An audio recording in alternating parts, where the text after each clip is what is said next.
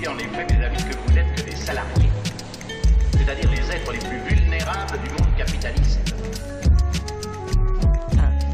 Bienvenue à tous sur Ni pute, ni chômeur. Toi, Allez, va bosser, feignant toi,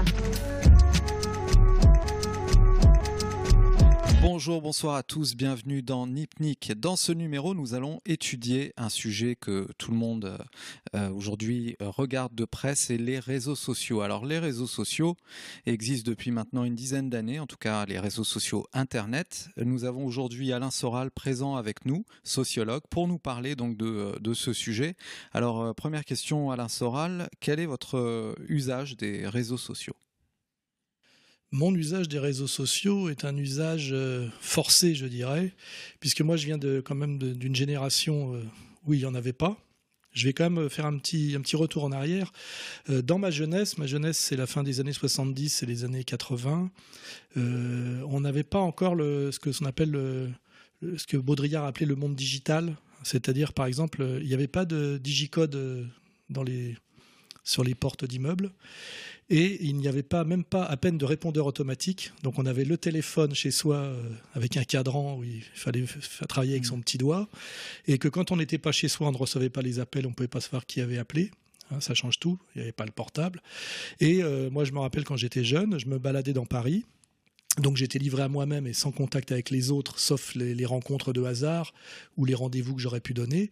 Et en fonction des quartiers où je me trouvais, je, je- je montais dans les immeubles, rendre visite à des amis en, allant sonner à leur porte. C'est un truc complètement euh, impossible à imaginer aujourd'hui. Si quelqu'un vient sonner à votre porte aujourd'hui, c'est que sa mère est morte ou qu'il y a le feu. Ça peur. Alors que moi, c'était le, le- c'était la pratique courante de- des années, on va dire euh, le début des années 80, c'est dire tiens, je suis dans le quartier, il y a machin qui habite par là, tiens, je vais pas lui dire bonjour, on verra s'il est là. Et puis, euh, pareil, comme il n'y avait pas de portable, on prévenait pas par téléphone, ce qu'il aurait fallu dans une cabine téléphonique, etc. Et comme il n'y avait pas de digicode, on rentrait dans les immeubles comme ça, euh, on montait, on sonnait à la porte, et les gens disaient ah salut, ça va, ou tiens, je suis occupé, ou tiens, viens viens boire un coup, ou tiens, on va descendre au bistrot, ou tiens, accompagne-moi, ou tiens, il y a machin qui est là, etc. Donc, on a complètement, en fait, euh, à partir de la fin des années 80 et durant les années 90, changé totalement de monde, et le monde s'est totalement euh, numérisé, je dirais, digitalisé, comme disait Baudrillard, au niveau de la vie collective. Et c'est ça qu'il faut voir. Et les réseaux sociaux, Internet, c'est jamais que la continuation euh, du digicode, de, la, de la transformation de la cabine téléphonique en, en téléphone portable, euh, qui s'est passé d'abord par le répondeur automatique, puis le répondeur automatique interrogeable à distance, etc. etc. Et tout ça, c'est une révolution qui s'est faite comme ça, euh, tranquillement. On peut parler du fax aussi. C'était Oui. une révolution, le fax. Le Dans- en, aussi. en 85, le fax était une nouveauté, une révolution. hein. Pour vous dire, comme le monde a bougé de ce point de vue-là. Et là, aujourd'hui, on est effectivement dans ce monde digitalisé, numérique, euh, intégral. Alors, savoir si c'est mieux ou moins bien, je pense que la question n'a pas de sens. C'est pas ni mieux ni moins bien. Moi, je suis assez content d'avoir un portable et de ne pas être coupé du monde euh, quand je me balade, euh, etc., de pouvoir être joignable. Euh, mais en revanche, effectivement, euh, l'idée de dire on a un portable mais on peut s'en passer ou l'éteindre, c'est assez faux. En réalité, aujourd'hui, on est dans une période de radicalité totale. C'est-à-dire, soit on est entièrement digitalisé, numérisé et entièrement soumis aux réseaux sociaux et, en- et entièrement utilisant les réseaux sociaux, c'est ambivalent. Soit on se retire à la campagne. Et moi, je connais pas de, de position intermédiaire. Je connais des gens aujourd'hui qui n'ont plus rien. C'est-à-dire pas de portable, rien, qui vivent à la campagne, qui regardent plus la télé, parce que ça aussi, euh, tout ça marche ensemble. hein. C'est quand même une extension de, tout, de, de- de- de ce principe de télé. La première, le premier réseau social, c'est la télévision. Faut pas oublier, c'est le début des années 60. Vous êtes assis dans votre canapé, il y a quelqu'un qui interagit avec vous, qui n'est pas là, et qui interagit avec la France entière. C'est les images de Jacques Tati dans Playtime. Donc en fait, c'est un processus qui se déploie progressivement. En fait, euh, si on veut parler de la- du monde occidental et de la France, depuis le début des années 60, ça gagne progressivement. euh, je vous dis, la télé, euh, le répondeur automatique, euh, le portable, et à la fin, ça donne effectivement ce- cette digitalisation intégrale instantanée et permanente qui s'appelle ce qu'on appelle les réseaux sociaux, où on est interconnecté euh, tout le temps avec tout le monde en permanence et, et tout le temps l'œil sur son téléphone portable. Il suffit de regarder les gens dans la rue. Moi, quand j'ai fait mon film, la euh, Confession d'un dragueur en, en 2000, je me suis posé la question de savoir si je mettais en scène les téléphones portables ou pas. À l'époque, c'était Mm. pas obligatoire, c'était c'était Oui. pas euh, essentiel. Le téléphone portable dans le cinéma aujourd'hui a remplacé la cigarette dans le cinéma des années euh, Oui. euh, des années de, de notre jeunesse, enfin ou de notre mémoire euh, collective. Dans les années 50-60, tout le monde a une cigarette à la main. Mm. Aujourd'hui, ça c'est impensable. Hein, même Lucky Luke, on lui a enlevé. Aujourd'hui, tout le monde a un téléphone portable à la main. On est, parti du- on est passé d'une prothèse à une autre. hein. Alors votre utilisation à vous des réseaux sociaux? Alors moi, pour revenir à moi, quand j'ai été euh, marginalisé, diabolisé, euh, ça s'est passé en plusieurs étapes, on m'a interdit les médias dominants. C'est-à-dire qu'on m'a, euh, a fait ce qu'on appelle la stratégie de l'édredon, je n'étais plus invité. C'était le mot d'ordre, c'était plus rien sur Soral. Et ça a commencé à l'époque de Misère du désir. hein. Donc ça a commencé bien avant le, le- le Dieudonné. Hein. J'étais déjà considéré comme politiquement incorrect. On a fait ce qu'on appelle la stratégie de l'édredon, je n'étais plus invité. C'était le mot d'ordre, c'était plus rien sur Soral. Et ça a commencé à l'époque de Misère du désir. hein. Donc ça a commencé bien avant le, le- le Hein. J'étais déjà considéré comme politiquement incorrect, j'agaçais, etc. Vous passiez quand même à la télé, non? Oui, mais chez Ardisson, chez, chez quelques personnes qui m'invitaient encore parce que c'était des amis et qui osaient penser un peu euh, mal. Mais il y avait déjà un mot d'ordre qui était donné, c'est rien sur Soral.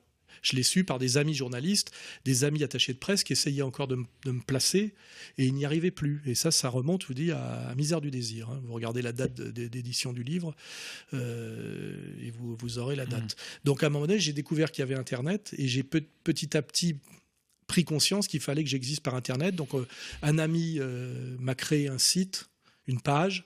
euh, sur lequel je mettais des choses, c'était un peu lent. hein.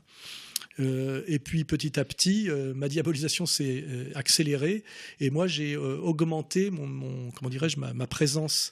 Et ce qui m'a sauvé d'une certaine manière, c'est vrai, c'est Internet m'a sauvé parce que sans Internet aujourd'hui, j'aurais totalement disparu. Voilà. Donc de ce point de vue-là, pour moi, Internet a été un outil de je dirais de liberté, un Mhm. outil d'émancipation et un outil de résistance à la, à la domination idéologique. quoi. Mais là, vous parlez du Internet, le site Internet, mais les réseaux sociaux, c'est encore autre chose. Oui, mais parce que j'articule, euh, en fait, j'articule tout ça. De même que j'articule même dans toute cette histoire le, le micro-ordinateur. Moi, j'ai vu les débuts, par exemple, du Apple. Par exemple, au départ, on tapait à la machine, Oui. comme dans les vieux films, avec un- du correcteur là. euh, et puis quand on faisait une faute, il fallait tout retaper. Et puis j'ai vu au début, et puis j'ai vu au début euh, les machines avec un peu de mémoire qui, qui permettaient de, re- de taper une, de corriger une ligne. Et puis après le premier euh, Mac qui Oui. faisait 10 ou 20 de mémoire là. Et, et tout ça en fait c'est ça, c'est la numérisation progressive de notre univers. Ça ressemble un peu à la question que se pose euh, euh, dans 2001 au lycée de l'espace euh, euh, le cinéaste anglais là. Kubrick. Kubrick. hein. En fait, tout ça est, est connecté. Et, euh, et donc, effectivement, après l'Internet, euh, il y a eu le début des- des- de ce qu'on appelle le réseau social en soi, qui est le, le Facebook, je crois. hein. C'est ça qui a fait le. Il y a eu MySpace avant, ensuite Euh, il y a oui, eu, mais euh, MySpace, c'était voilà. plus pour les Musiciens, musiciens. en effet. Ouais, oui, Vous ça pas dessus, Non, parce que je n'étais pas musicien. Quelqu'un avait créé un MySpace pour moi, d'ailleurs, parce que au départ, ce sont les gens qui m'ont proposé de créer des trucs pour moi. On m'a toujours, en fait, c'est jamais venu de moi. On m'a dit, je, peux, je, veux, je veux bien vous créer un site internet, euh, parce que moi, je suis d'une génération d'avant. Euh, je vais, vous, je vous ai créé un compte sur euh, MySpace, et euh, ça s'est toujours fait par un tiers. Et même Facebook, je crois qu'au départ, c'est pareil. On m'a proposé, on m'a dit, tiens, je vais te faire un compte Facebook, ça permettra de. Et, et c'est une espèce de.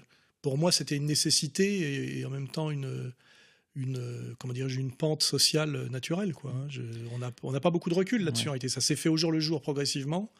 Et, en fait, on se retrouve tous, euh, euh, on se retrouve tous pris.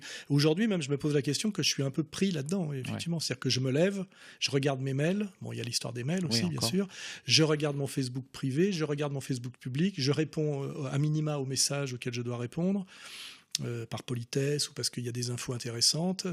Euh, donc ça fait partie de ma vie quotidienne et, et ça fait partie de mon travail, même si moi je considère pas ça comme un travail parce que euh, pour moi, ce que travail veut dire souffrance, mais, Ouais. mais c'est pas Oui, très c'est un moyen de. Voilà, de Mais ça fait partie, euh, objectivement, j'y consacre euh, peut-être euh, deux heures par jour, oui, Hmm. Bah, au minimum. Oui. Alors, quel est, quel est votre. Parce que le réseau social, je sais pas, une, une école, c'est un réseau social. un- tout, tout lieu où il y a des êtres humains connectés, c'est potentiellement c'est un, sont un réseau social. Qu'est-ce que le réseau social pour vous? Quelle est votre définition du réseau social? Alors là, on est dans le réseau social digital virtuel, parce qu'en fait, si on fait un parallèle, qu'est-ce que c'était le réseau social d'avant? D'avant le réseau social, c'était le réseau social traditionnel qui était en France le bistrot. Moi, du temps où il n'y avait pas tout ça, j'avais deux, trois points de chute où aller, c'est-à-dire des, des bistrots. J'avais l'Espoir, place, euh, place Maubert, qui était un bar-brasserie, et j'allais à la terrasse ou à l'intérieur, mais plutôt à la terrasse, passer un peu de temps à lire par exemple le, le journal, rencontrer des gens qui eux y étaient aussi, donner peut-être rendez-vous à des amis. Il y avait souvent d'ailleurs des espèces de rendez-vous implicites, c'est là où se retrouvaient des gens. euh, souvent des écrivains, des intellectuels, euh, des gens qui n'avaient pas de travail de bureau, par exemple. Et j'avais mon point de chute le soir, qui pouvait être le Bonaparte à Saint-Germain, mon point de chute de l'après-midi, qui était le, l'espoir place Maubert qui a disparu. Euh, j'avais mon, mon, mon, pour démarrer ma journée, j'avais l'endroit où je prenais mon petit déjeuner, c'était le rallye Dante, rue Dante. En fait, je fonctionnais par bistrot. Parce que c'est l'endroit où vous n'étant pas chez vous, vous hmm. pouviez être en contact avec d'autres hmm. gens et en général, les gens ritualisent leur, euh, euh, les lieux. Donc les réseaux sociaux dans le temps, c'était des lieux physiques. On peut peut-être même dire que le premier réseau social auquel il faut penser dans, notre, dans, dans le monde qui est le nôtre, c'est l'Église, c'est-à-dire la messe du dimanche qui consiste au-delà de la messe à retrouver les gens sur le parvis à la sortie de la messe, sachant que c'est le dimanche qui est le jour du repos, en plus d'être le jour du Seigneur, où on est en habit du dimanche et où on organise le temps libre euh, après la messe. Hein. c'est déjà où les gens se retrouvent, où justement dans les vieux films, ils vont boire un coup, mmh. les jeunes se recouvrent. C'est là où le garçon regarde la, fille dont il, va mmh. être, euh, dont il est secrètement amoureux, euh, les mmh. histoires de cocu, etc. Donc, en fait, c'est on a tout, en fait, on a les, on va dire les, réseaux sociaux numériques ont un peu euh, tué et amoindri les réseaux sociaux traditionnels, hein, qui étaient des réseaux sociaux directement physiques. Donc il y a toute l'ambiguïté du réseau social numérique et digital, qui est l'ambiguïté du virtuel, c'est que ça vous met en contact sans doute avec beaucoup plus de gens, donc c'est une facilité, mais en même temps, est-ce que ça vous met pas en contact euh, euh, réellement avec des gens? Hein, et en plus, c'est réellement avec des gens réels. Parce que moi, je vois le gros cancer de Facebook, et ça, je le dis, c'est qu'il y a énormément de faux profils. Moi, je pense que Facebook finira par disparaître à cause de ça, ou devrait disparaître. On devrait interdire les faux profils. les gens, ça devrait être des vrais gens, avec leur vrai nom, leur vraie gueule, etc. Parce que sinon, c'est la porte ouverte à tout et n'importe quoi, au parasitisme intégral, à la, aussi à la délation, à l'agression, à l'insulte, à la menace, etc. Je pense que de ce point de vue-là, il y a une décadence de Facebook que j'ai mmh. constatée moi depuis quelques années. Au début, les gens pensaient pensaient plutôt à se mettre dessus mmh. au, premier degré. Il y avait leur, nom, leurs photos, quelques photos mmh. d'eux. Et aujourd'hui, il y a pour un, pour un, enfin moi je le vois par rapport à moi, hein, puisque je suis vraiment dessus. Pour un profil réel avec un nom réel, il y a cinq faux profils, quoi. Et c'est assez pénible, c'est polluant, quoi. Et je trouve que même d'un point de vue légal, normalement, c'est pas normal qu'on puisse euh, euh, autoriser le faux comme ça. Hein. Alors, quel est, euh, quel est selon vous l'impact des réseaux sociaux sur le monde en général et sur, sur l'être humain? Bah, L'impact immédiat des, réseaux sociaux, c'est par rapport, euh, puisqu'on là on parle de, communication, c'est par rapport aux médias institutionnels traditionnels. C'est qu'aujourd'hui, effectivement, les réseaux sociaux ont quand même démocratisé la, notion de médias parce que le média institutionnel est un, lieu de pouvoir et d'argent. Et c'est vrai que, par exemple, si on, parle à la, si on pense à la réinformation ou à la dissidence, Aujourd'hui, il y a des choses qu'on ne peut plus cacher comme on pouvait cacher à l'époque, ou si ce n'était pas dans les médias officiels, c'est-à-dire journaux, papier et télévision, euh, l'info ne sortait pas. Et euh, c'est pour ça que moi, par exemple, quand je militais à l'époque au Parti communiste, on avait monté un truc qui s'appelait la lettre écarlate. C'était une petite, euh, une petite revue papier qu'on envoyait par la poste, hein, parce qu'il y avait, y, avait, y avait que ça, pour faire de la contre-information. Mais ça mmh. demandait euh, une imprimerie, euh, euh, des, timbres, budget, etc. Aujourd'hui, les médias traditionnels sont en grande difficulté, et tant mieux. Hein. On voit l'effondrement de Libé, l'effondrement de Canal+, hein, qui était un Mm. déjà sur l'idée du réseau social un peu à l'époque avec le on paye pour en être etc c'était un peu un truc d'élite entre mm. enfin avec l'ambiguïté que ça comporte euh, les médias mainstream euh, sont mm. attaqués par les, euh, par les médias du réseau social, et tant mieux. Et aujourd'hui, il y a quand même une circulation alternative de l'information qui est quand même un plus et qui vient compenser le durcissement et la brutalité de la, de la dictature. Parce qu'en réalité, nous sommes dans une dictature politique aujourd'hui euh, déguisé en démocratie, avec des médias entièrement à la botte. Donc là, on est vraiment dans un monde orwellien. Et par chance, il y a euh, effectivement un monde de résistance et d'alternative où il y a tout, hein, tout et n'importe quoi, mais tout, euh, qui permet effectivement de, compenser comme une espèce de, de, soupape euh, dans une cocotte minute, de compenser ce totalitarisme. Parce que moi qui viens du journalisme, euh, le journalisme, quand je le pratiquais euh, entre 85 et 2000, n'a fait que se, durcir et se fermer et, passer sous, la domination de l'argent et d'un totalitarisme de plus en plus évident. Et, le réseau social a permis effectivement l'émergence de, médias alternatifs qui sont venus un peu compenser cette dictature. C'est un peu l'idée de la dissidence soviétique euh, par rapport à la Pravda. Vous voyez, on a la Pravda, c'est Le Monde, Libé, euh, le journal de, le journal de 20 heures, quelle que, quelle que soit la chaîne. Et puis on a la, dissidence euh, qui sont bah, égalité, réconciliation. je ne vais pas parler de F de souche puisque Là, c'est une petite parenthèse. Il y a un bouquin qui vient de sortir, soi-disant fruit de mm. deux ans d'enquête sur la, oui, réinfosphère. Non, qui devait s'appeler la réinfosphère. Ils ont changé le ah. titre. Quand ils m'ont abordé pour que je réponde à leurs questions, ça devait s'appeler la, réinfosphère. J'ai refusé de collaborer parce que je sais que c'est des trous du cul. Et ils ont, ils ont, ils ont trahi tous les gens qu'ils ont utilisés dans le bouquin. Ils ont changé le titre. Ils ont tronqué les interviews. Je le sais parce que j'ai des, des, mm. gens qui m'ont envoyé les interviews auxquelles ils avaient répondu et qui se sont fait trahir et ah manipuler par les deux journalistes qui sont de, de petites salopes qui travaillent eux pas pour la réinfosphère, mais pour, le, pour la dictature dominante. Mmh. Hein. Et, euh, et euh, je voulais faire petite précision, euh, dans, ce, dans, ce, dans ce livre, soi-disant, qui critique la réinfosphère, ils font croire que F de Souche est le premier site de réinformation de France. Et ils ont fait deux ans d'enquête. Vous allez sur Alexia, là maintenant, tout de suite, vous verrez qu'égalité réconciliation est 300e et qu'F de Souche est 600e. Donc, donc pourquoi prétendent-ils pourquoi prétendent-ils que c'est F de Souche mmh. le, le, leader de la, de la réinfosphère? Mmh. Parce que F de Souche fait la promotion du livre de Zemmour et sur la ligne de l'idéologie dominante, c'est-à-dire haro sur le bougnoul, tout contre l'islam. Mmh. Et c'est en fait un média euh, crypto-sioniste. Donc en mmh. fait, même quand ils prétendent lutter contre les médias alternatifs de désinformation, ils amènent sur une soi-disant désinformation qui est la même information que les médias officiels pour lesquels ils travaillent. Vous voyez Et là, on est dans toute la perversité, mmh. effectivement, de, cette espèce de, monde de communication globale où les médias traditionnels sont empêtrés par rapport aux médias alternatifs, euh, réseaux sociaux, où ils essayent de manipuler les réseaux sociaux quand même. Mmh. Ils essaient de créer de faux réseaux sociaux euh, ou médias alternatifs. Est-ce que Mediapart est un média alternatif? C'est très discutable quand on voit qui est Edoui Plenel et quel est son CV, vous voyez. Mm. Donc euh, euh, le gros souci qu'ils ont aujourd'hui, c'est ils n'arrivent pas à, lutter de l'extérieur contre les, réseaux sociaux, médias, et ils essayent de les d'en prendre le contrôle de l'intérieur. Alors justement, vous venez de dire Edoui Plenel. Qu'est-ce que vous pouvez dire euh, sur lui, justement Parce que c'est intéressant, parce que plein de gens apparentent Mediapart à vraiment la, solution anti-système. Qu'est-ce que vous pouvez dire là-dessus? Bah, Les gens ont la mémoire courte c'est le principe de la domination, c'est que effectivement la mémoire longue euh, n'est pas donnée à tout le monde. Edoui Plenel avec euh, Alain Main qui est Colombani euh, fait partie du trio et c'était lui qui avait en charge la rédaction qui a détruit le journal Le Monde dans les années 90, détruit. C'est-à-dire qu'il a entièrement asservi à, une domination politique que j'appellerais euh, alliance du trotskisme et du capital, et il a détruit tout le sérieux de ce journal. Donc il est le responsable de la destruction du journal de référence, voyez, de l'époque. Hein. Et ça, aujourd'hui, il ne s'en vante pas. Hein. Euh, alors aujourd'hui, il, il, a fini par, à force de, trahir ce journal et d'en de, de, faire une putain du système, il l'a détruit, il l'a fait s'effondrer, et finalement, il s'en est fait virer, je crois.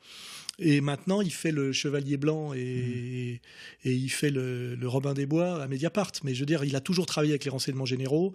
Il a même produit des, sur nous des documents euh, qu'il n'a pu avoir que par la police. Il a toujours travaillé avec les services de gendarmerie. Il a toujours travaillé. Euh, et Mitterrand disait de lui d'ailleurs que c'était un agent américain. Enfin, qu'il a travaillé aussi avec la CIA. C'est une, c'est Mitterrand qui le disait. Hein. Mmh. Donc c'est typiquement le faux résistant et le, faux rebelle. Et euh, et qui est là en fait pour que les réseaux sociaux aussi soient sous contrôle, hein, de façon plus subtile et plus perverse.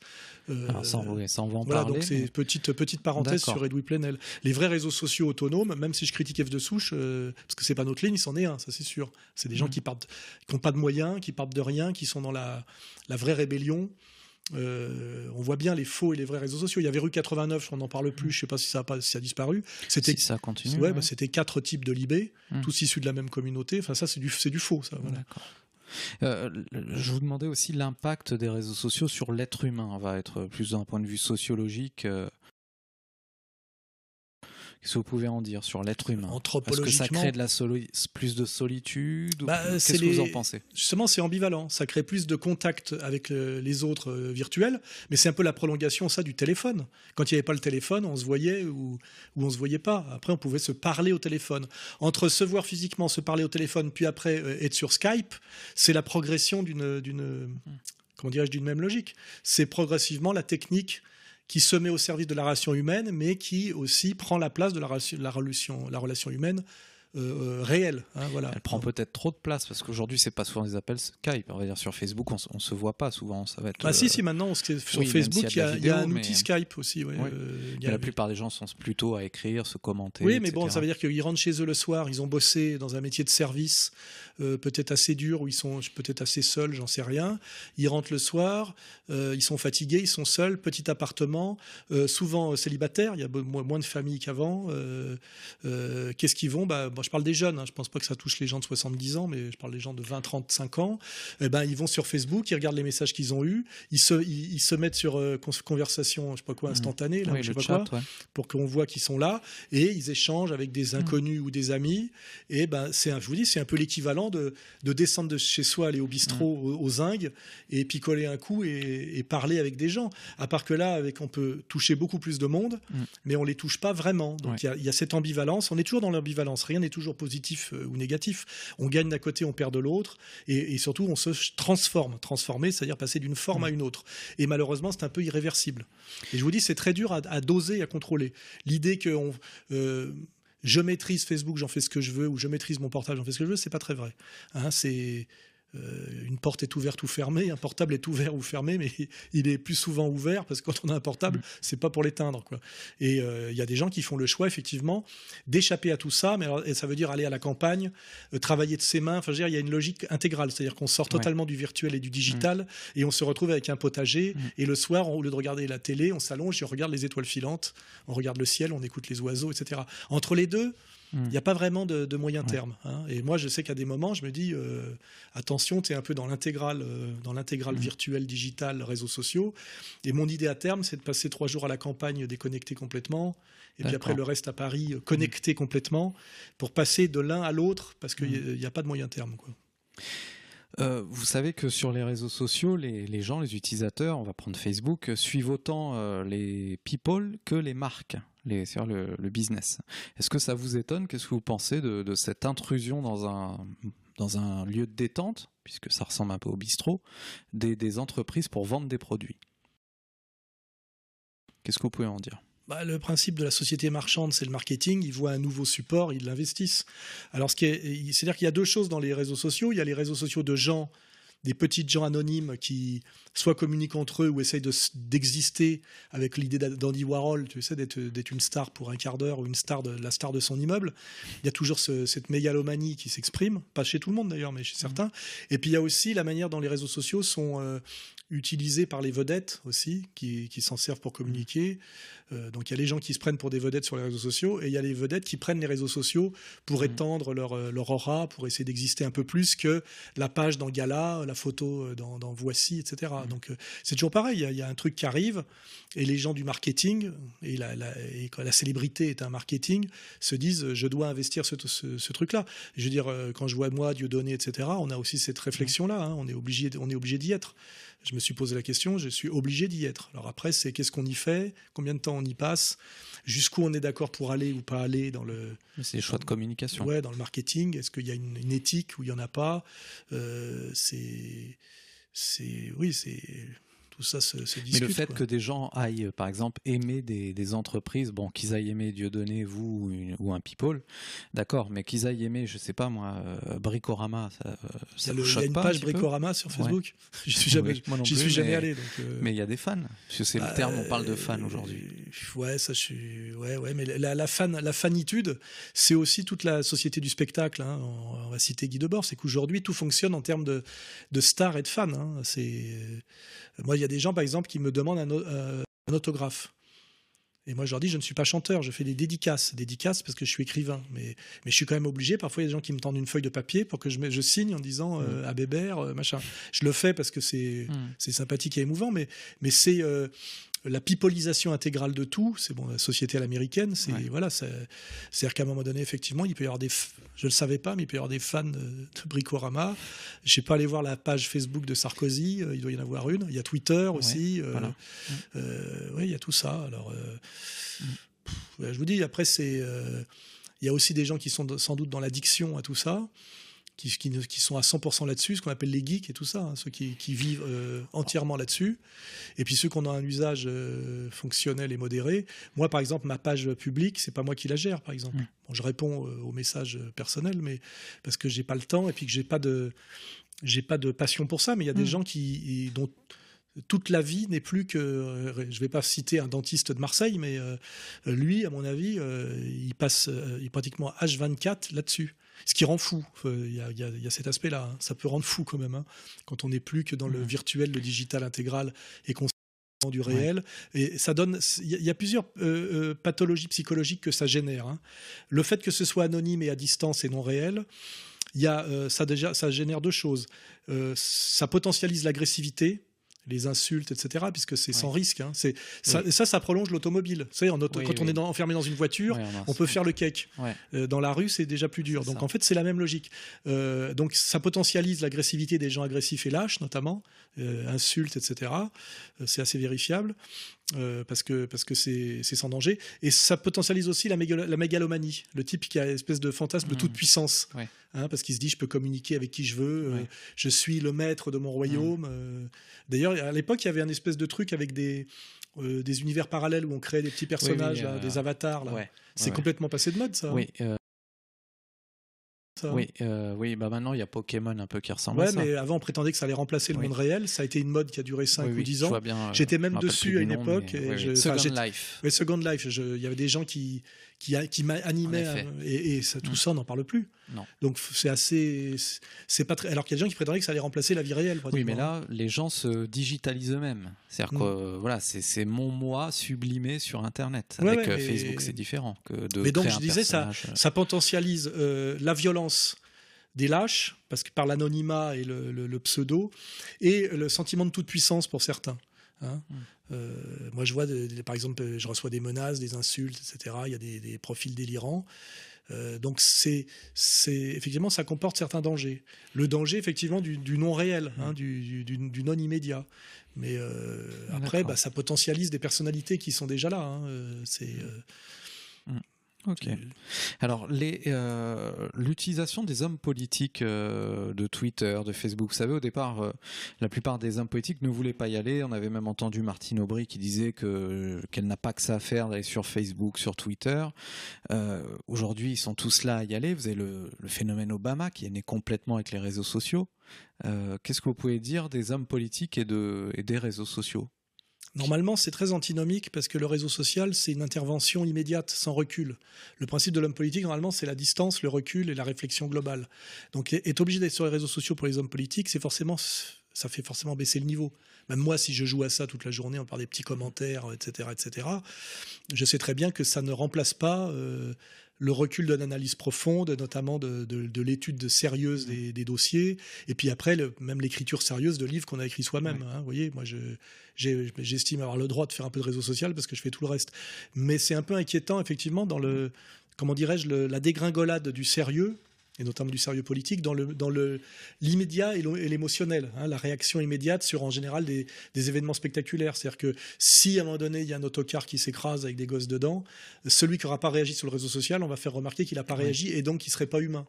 Vous voyez, enfin ou pas assez humain. Ouais. Alors que l'autre, il a un type payé à plein temps, un stagiaire qui est là pour pleurnicher euh, immédiatement. Donc Ouais. on est, c'est forcément pas bon signe. euh, pour les catégories, pour les catégories du sérieux, c'est pas bon signe. En fait, c'est le, le réseau social, c'est pour le, le- c'est intéressant sur le plan des, des catégories, par exemple du loisir, de l'affectif ou du, du jeu, hein, c'est-à-dire euh, sortir de la solitude et s'amuser. Mm. Au niveau du sérieux, c'est plutôt négatif, à mon avis, hein, parce que c'est de enfin, l'immédiat et de temps, l'émotionnel. euh, quand on inclut les réseaux sociaux, il y a aussi par exemple YouTube où vous existez avec des vidéos longues. Ah, mais bon, euh, ça c'est la, Il n'y a, pas vidéo- que l'imé- il y a pas que le commentaire court. Non, non, mais là euh, on parlait de, on oui, parlait du, de du Twitter, Twitter. oui. Twitter, Twitter, c'est le commentaire court, c'est le vrai. commentaire court sur Et l'événement immédiat. euh, voilà. Mm. Et on remarque celui qui n'a pas réagi, euh, Ouais.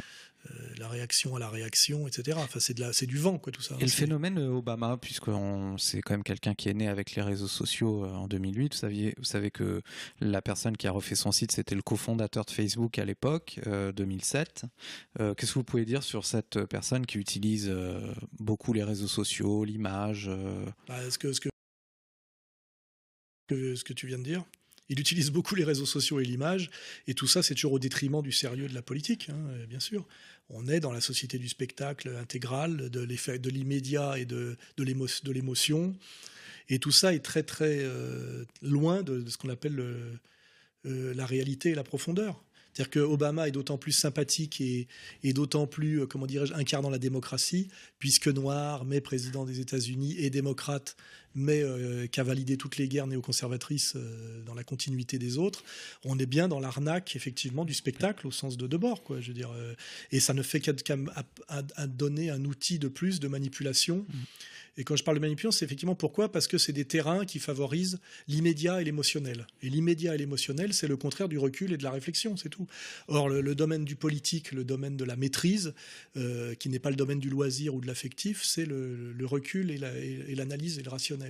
Donc, effectivement, ces outils-là ne sont pas des vecteurs de, recul et de rationnel, sauf là, on parle de YouTube, quand ça permet effectivement de mettre euh, en ligne des vidéos euh, pourquoi que, Parce que la télévision et les, les, médias télévisuels ne nous permettent pas d'y accéder. C'est-à-dire que moi, pourquoi je fais des vidéos du mois? Parce que je suis interdit de télévision.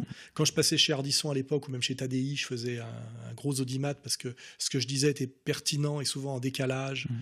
Et d'ailleurs, j'étais obligé de parler très vite avant qu'on me coupe la parole parce que je savais qu'on ne me laisserait pas exprimer une pensée qui demande un certain temps pour construire un raisonnement. C'est toujours euh, opposé à la, au slogan et au truc et, affectif et émotionnel qui, qui est le vecteur enfin, qui est le cancer de la, du, vecteur télévisuel, hein, l'émotionnel et l'immédiat et, le, et le court.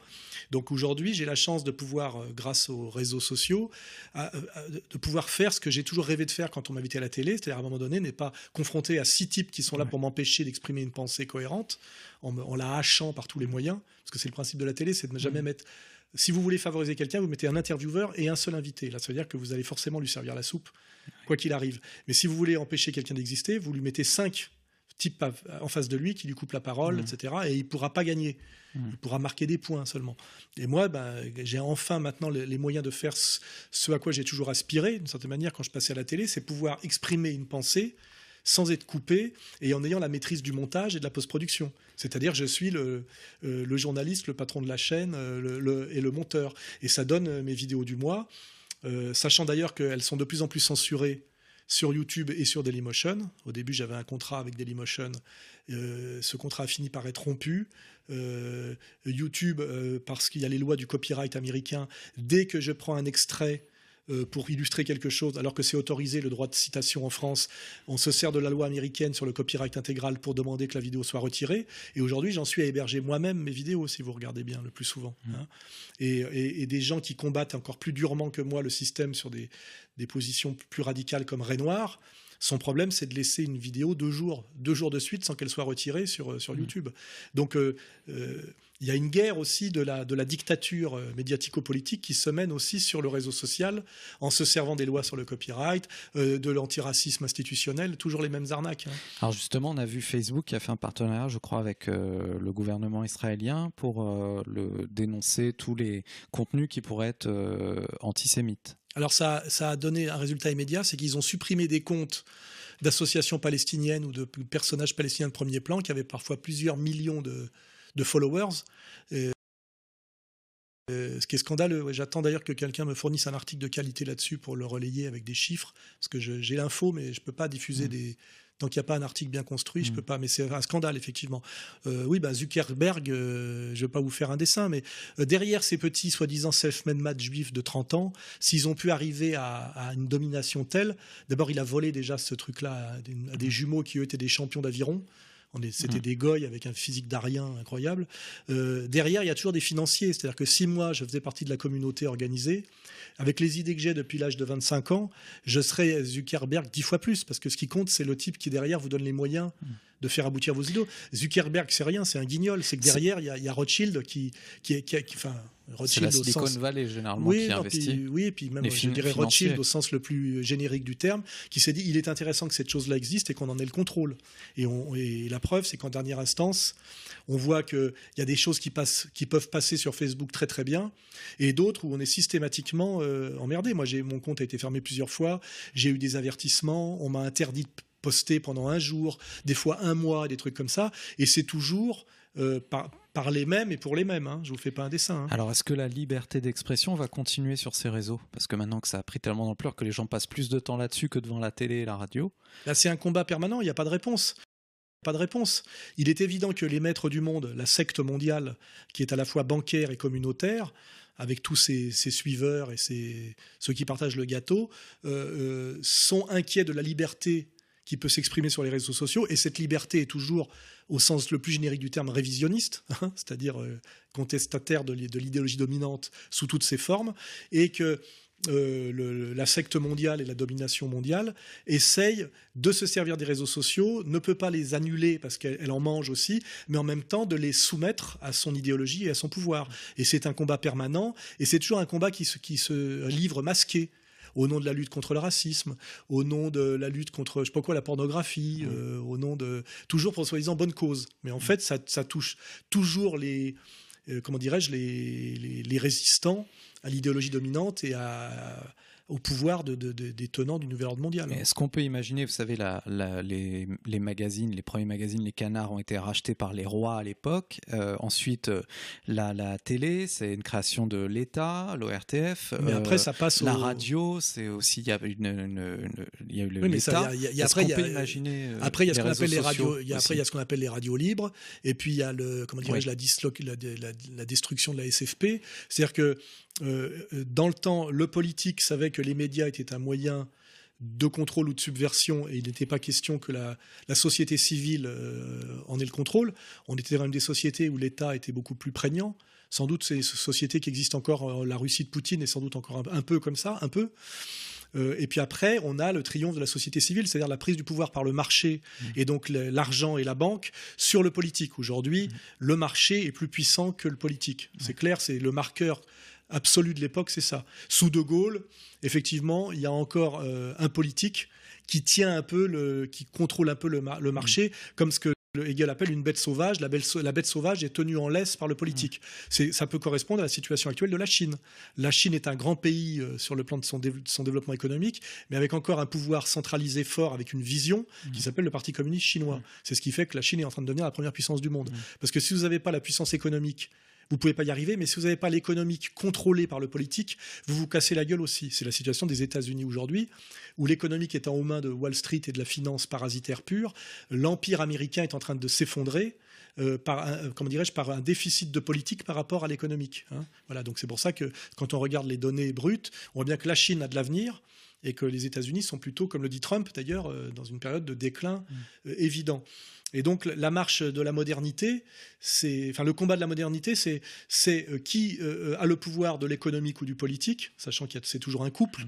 Et euh, on voit très bien que dans les 30 dernières années, le politique a perdu par rapport à l'économique. On voit bien que les hommes politiques aujourd'hui sont des guignols qui n'ont aucun pouvoir et qui sont simplement des, des attachés de presse ou des VRP, communicants, des, ouais. des communicants du marché et, de, et du pouvoir du marché qui est la banque. Et après, on se dit, est-ce que ça peut repartir dans l'autre sens hein Voilà. Alors, on voit bien qu'effectivement que les réseaux sociaux sont un espace de chaos, de liberté, parce qu'il n'y a pas besoin de beaucoup d'argent pour que ça fonctionne.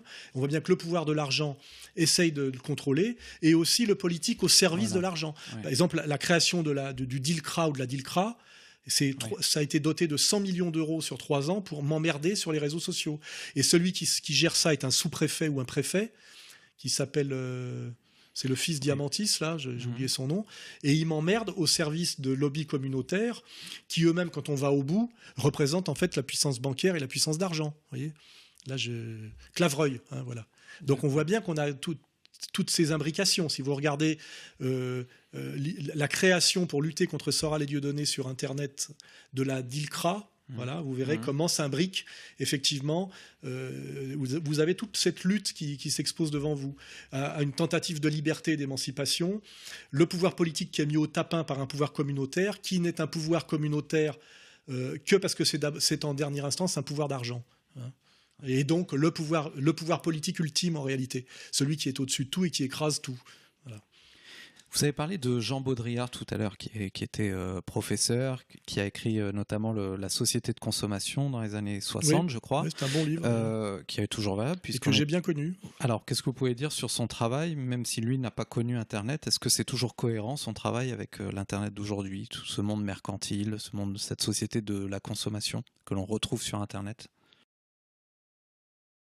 Et qui était euh, professeur, qui a écrit euh, notamment le, La Société de consommation dans les années 60, Oui, je crois, c'est un bon livre. euh, qui est toujours valable. et que j'ai est- bien connu. Alors, qu'est-ce que vous pouvez dire sur son travail, même si lui n'a pas connu Internet? Est-ce que c'est toujours cohérent son travail avec l'Internet d'aujourd'hui, tout ce monde mercantile, ce monde, cette société de la consommation que l'on retrouve sur Internet?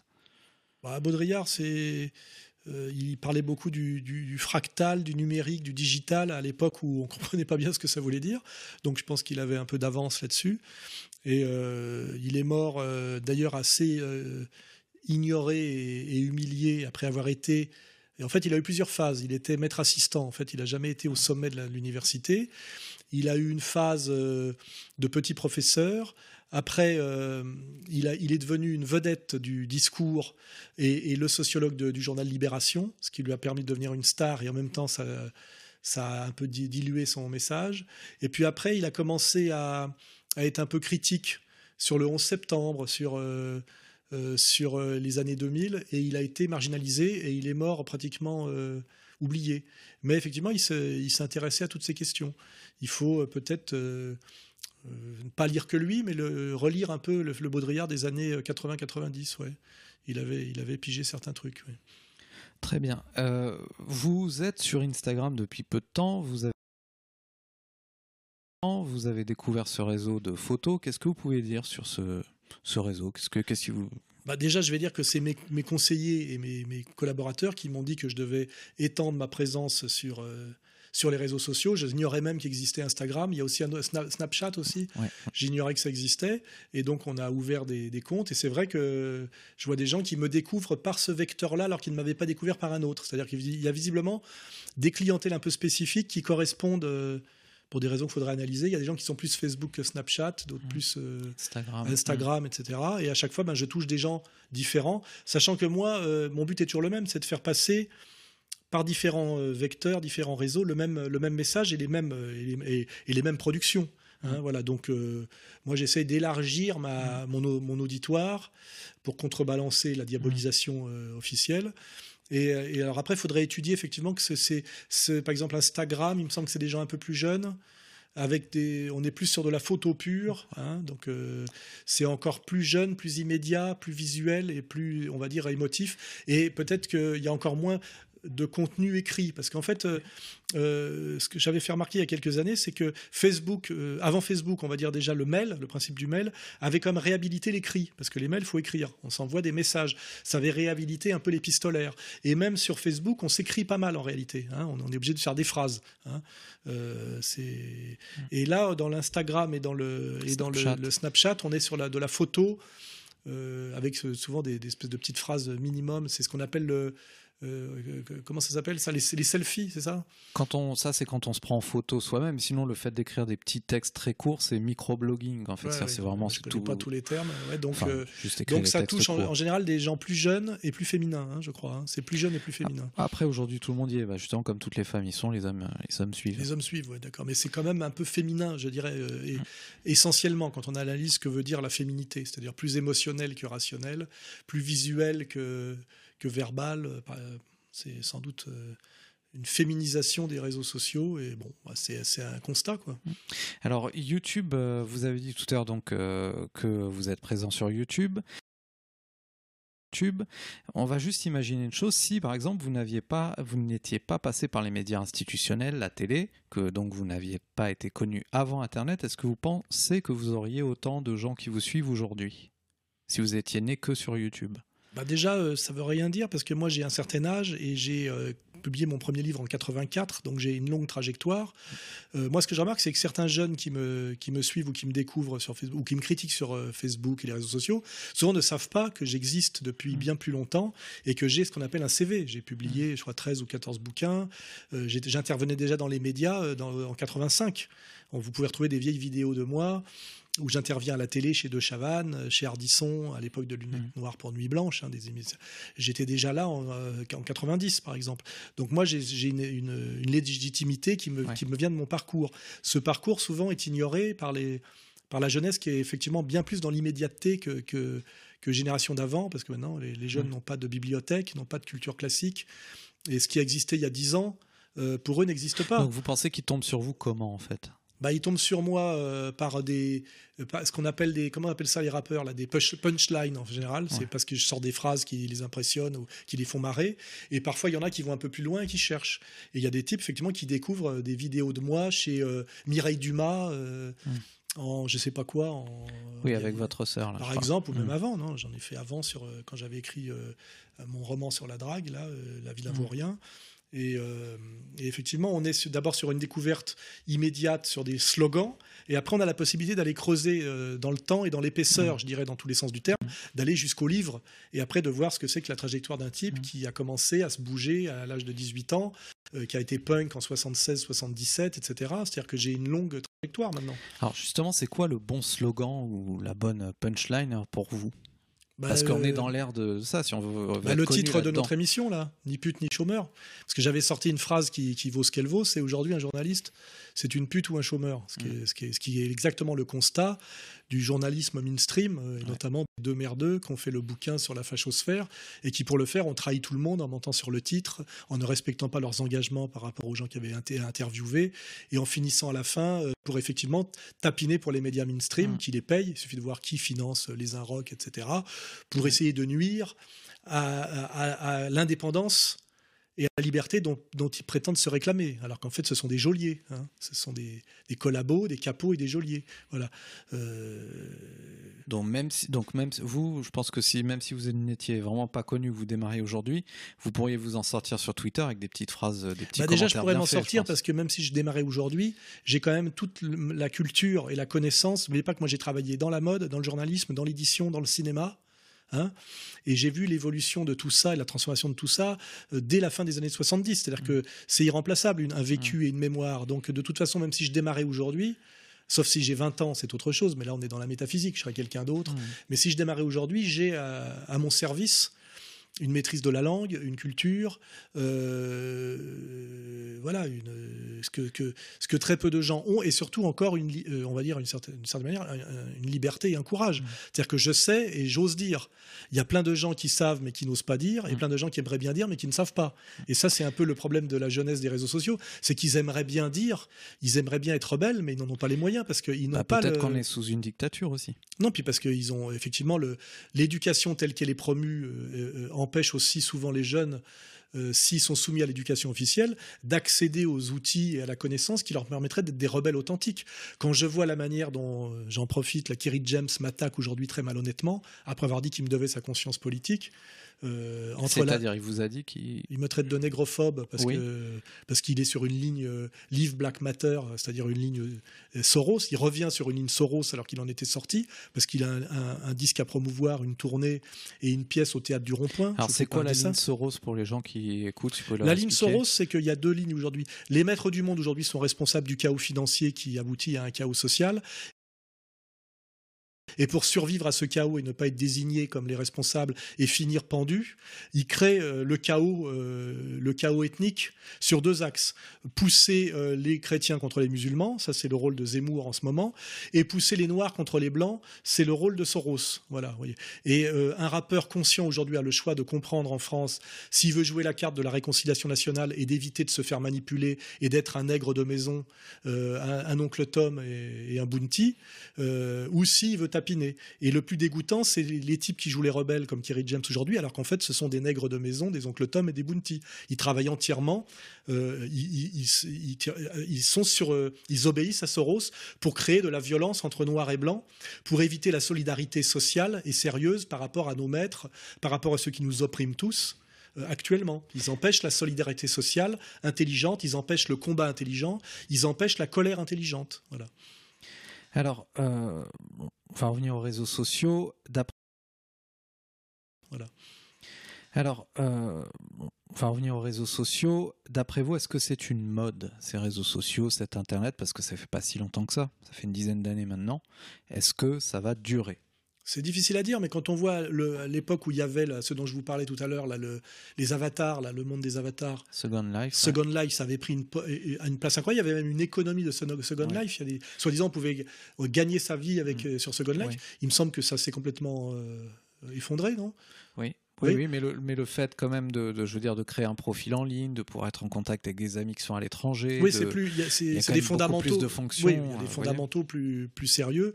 Je ne crois pas que ça peut, ça, ça peut s'effondrer ou disparaître. Par contre, on peut imaginer qu'à un moment donné, euh, je le disais notamment sur les faux comptes Facebook, deviennent trop chaotiques et trop n'importe quoi, et que quelqu'un qui monte un truc qui sera plus rigoureux et mieux fait puisse lui bouffer la place. Parce que dans le monde du marché, de la société du spectacle, le marché n'arrête pas de croître. Mais par contre, les gagnants du marché ne sont pas toujours les mêmes.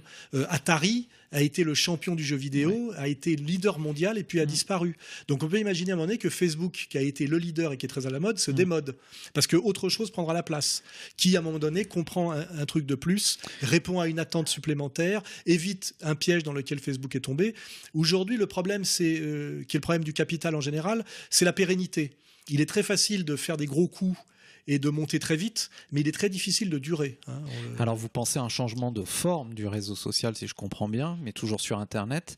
Donc d'après vous, à quoi, à quoi pourrait ressembler le réseau social idéal? Ah, j'en sais rien du tout. du tout. Euh, moi, ce que je peux, c'est produire des critiques sur des dérives qui me paraissent mauvaises euh, euh, en ce moment. je vous dis, sur Facebook, c'est la multiplication des faux profils, c'est insupportable. moi, je refuse pratiquement toutes les demandes d'amitié parce que j'en ai marre de mecs qui, qui, le, son pseudo est un pseudo grossier, évident, où il y a marqué trou du cul, tu vois, avec une, une des fesses de singe. Voilà, c'est, ça devrait normalement, ça devrait pas pouvoir exister parce que c'était amusant quand il y avait des pseudos un peu fins avec des, des il y a eu à une époque où c'était un peu, un peu amusant. Hein, euh, oui, c'était époque MSN, Il y avait euh, le mec qui faisait à l'intérieur euh, avec son frère à l'extérieur. Bon, ça pouvait être un peu rigolo avec des, des, des, photos qui correspondaient. On pouvait dire tiens, il y a un peu d'humour. Aujourd'hui, c'est n'importe quoi intégral. Et je pense que ça, moi, je peux faire ce genre de critique. Je me dis à un moment donné, ils vont le payer d'étaler aussi loin dans le n'importe quoi. aussi, par exemple, les censures sur Dailymotion, YouTube, etc. À un moment donné, peut-être qu'il y aura d'autres réseaux qui se créeront parce qu'ils seront allés trop loin dans la censure, au service du pouvoir, évidemment. Hein. Euh, il y a aussi le fait que les Chinois et les Russes, à un moment donné, peuvent proposer des réseaux. Oubliez que tous ces réseaux-là sont américains, anglo-saxons. On peut imaginer à un moment donné que les Chinois se mettent sur le. C'est déjà le cas, ils ont déjà des réseaux, mais, Facebook les, les copie complètement. Et puis je sais qu'il y a un Facebook russe, etc. Mais ça ne pénètre pas notre univers. On peut imaginer à un moment donné qu'avec la mondialisation, il y a une interpénétration au niveau des réseaux sociaux de, de ce qui est américain, anglo-saxon, chinois, russe et indien et que ça modifie la donne. Hein, euh, ça modifie la donne. Ça sera aussi une liberté supplémentaire, je pense. C'est la multipolarité du réseau social. J'espère, moi, à un moment donné, presque, je dirais, la mondialisation des réseaux sociaux au sens où, on, à un moment donné, on ait le choix de pouvoir aller sur les réseaux russes, chinois ou indiens quand les réseaux anglo-saxons nous emmerdent, euh, ce qui n'est pas encore le cas. Aujourd'hui, on est quand même dans la soumis, même dans les réseaux sociaux, à la dictature anglo-saxonne de Zuckerberg euh, euh, et donc en dernière instance d'Israël. Hein. Alors, alors, les réseaux sociaux ont parfois du bon. Par exemple, vous, je ne sais pas si vous connaissez une application qui s'appelle Tinder. C'est-à-dire, vous la lancez sur votre portable et vous savez autour de vous les filles qu'il y a et vous pouvez les ajouter au début, c'est un euh, truc de, de gay, ça, d'homosexuel. Hein. Ouais, et c'est ça s'est transformé donc en quelque chose de, de hétéro et gay. Et euh, c'est-à-dire, est-ce que les réseaux sociaux, d'après vous, peuvent contribuer à une meilleure vie, à plus de, de vraies rencontres? Est-ce que donc euh, il faut peut-être embrasser ce phénomène et se dire que ça ira mieux demain avec d'autres formes? Moi, je le redis une fois plus, tout est ambivalent. Il n'y a jamais quelque chose qui arrive et qui est entièrement négatif ou bénéfique. Il y a toujours les effets pervers, euh, etc. Euh, aujourd'hui, le grand problème, sans doute, des, gens, c'est la solitude. Et la solitude en milieu urbain est encore plus angoissante parce que vous voyez des gens en permanence, mais vous êtes seul. Et tout ce qui peut aider à sortir de la solitude euh, réelle en dernière instance, et puis qui peut permettre même d'avoir un, sas médian qui s'appelle la la communication euh, virtuelle, parce qu'à la limite, après, on choisit d'aller plus loin ou pas plus loin. Je ne vais pas dire que c'est mauvais. Euh, euh, c'est, il faut tout, tout, est bon pour sortir, je dirais, de, l'isolement et de la solitude, sauf pour ceux qui aiment leur solitude. Hein. Ça, c'est... Moi, je ne connais, je connais pas ce truc-là et je ne suis pas dessus. Parce que moi, comme je suis un personnage public controversé, j'ai, j'ai pas accès, euh, par exemple, aux sites de rencontres et tout ça. Ah Une fois, j'ai voulu me mettre sur un site de rencontre avec ma photo pour rigoler. On m'a refusé, on m'a dit c'est la photo de quelqu'un de connu. C'était moi, en fait. ah, c'est dommage. non, non, mais je voulais voir un peu comme ça. Mais moi, j'ai, en fait, euh, euh, j'ai moins de liberté que les, les anonymes purs. Vous voyez, Ouais. je peux pas, je peux pas faire n'importe quoi. Vous êtes, oui, bah oui, un people. Ok, bah écoutez, très bien. Merci beaucoup, monsieur Alain Soral, pour cette émission sur les réseaux sociaux. Je vous invite tous, euh, auditeurs, à commenter cette émission avec le hashtag NipNick sur Twitter et même sur Instagram. Et surtout, n'hésitez pas à cliquer sur vous abonner sur Deezer, Spotify, iTunes. À très bientôt.